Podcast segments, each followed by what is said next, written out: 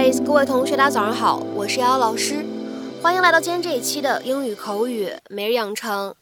在今天这一期节目当中呢，我们来学习这样的一段英文台词。那么它的话呢，依旧是来自于《摩登家庭》的第三季第四集。首先呢，我们先来一起听一下。For the record, I am not a neat freak. For the record, I am not a neat freak. 声明一下，我这个人没有洁癖。For the record, I am not a neat freak. For the record, I am not a neat freak. 那么在这样的一段英文台词当中呢，我们需要注意以下的发音技巧。首先的话呢，大家来看一下，I am 放在一起的话呢，可以带一个轻轻的连读。你可以在其中的话呢，加上一个半元音，也去调节一下口型。I I am。但是的话呢，要注意一下当中过渡的这样一个半元音也的口型，不要读的过于夸张了啊，不要读的特别生硬。如果你读的是 I am，这样就不对了，就不好听了。下面的话呢，我们再往后面看，not a。放在一起的话呢，可以有一个连读，而且呢，在美式发音当中啊，存在一个典型的美音的闪音的处理，flap t。所以的话呢，连读之后呢，我们可以读成 Not Nada。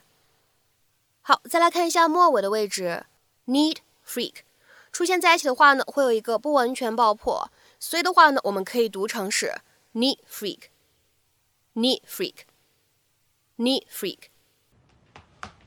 Daddy, I'm hungry. What do you want, honey? Raisins. All right, well, go get them. It's too high, Daddy. I can't reach. For the record, I am not a neat freak. In fact, in my first long term relationship, I was the messy one, which is why she broke up with me. Well. 那么在今天节目当中呢，我们就来学习一下如何使用英语呢来表达某个人有洁癖。其实的话呢，可以使用我们今天关键句当中出现的这样的一个名词短语，叫做 neat freak。Somebody is a neat freak，就指的是某个人有洁癖。那么其实谈到 F R E A K 这个单词的话呢，我们其实之前讲过一些相关的表达啊。那么在以前节目当中呢，我们提到过控制狂，对吧？控制欲望特别强的那种人，我们叫做 control freak。control freak。控制狂，那么比如说健身狂怎么说呢？我们可以叫做 fitness freak，fitness freak。再比如说呢，有一个人他特别的喜欢爵士音乐，我们可以把它叫做是一个什么呢？爵士狂，对吧？jazz freak，jazz freak。那么下面的话呢，我们一起来看一下，在今天关键句当中出现的这个 neat freak，它的一个相关的英文解释：someone who likes things。especially their home, to be extremely tidy and clean, and who spends a lot of time cleaning. 某个喜欢事物极度干净整洁的人，尤其指的是家里极度干净整洁啊，而且呢还经常花很多时间打扫卫生的一个人。那么有这样的一些特点的人呢，我们称之为是一个 neat freak，就可以说他有洁癖，对吧？那么下面的话呢，我们来看一些例子啊，非常的简短。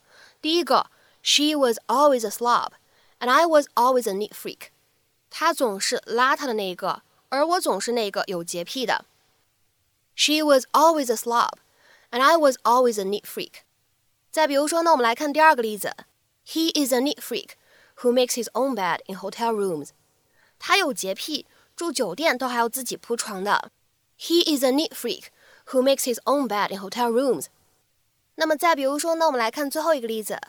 My first college roommate was a real neat freak. 我的第一个大学室友是个彻头彻尾的洁癖患者。My first college roommate was a real neat freak。那么在今天节目的末尾呢，请各位同学呢尝试翻译下面这样一个句子，并留言在文章的留言区。 我以前有洁癖，但是有了孩子以后，我发现一团糟的情况其实也是生活的一部分。我以前有洁癖。但是有了孩子以后，我发现一团糟的情况其实也是生活的一部分。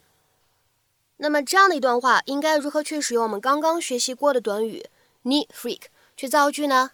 期待各位同学的踊跃发言。我们今天这期节目呢，就先分享到这里，拜拜。Yeah. Main bitch out of your league too.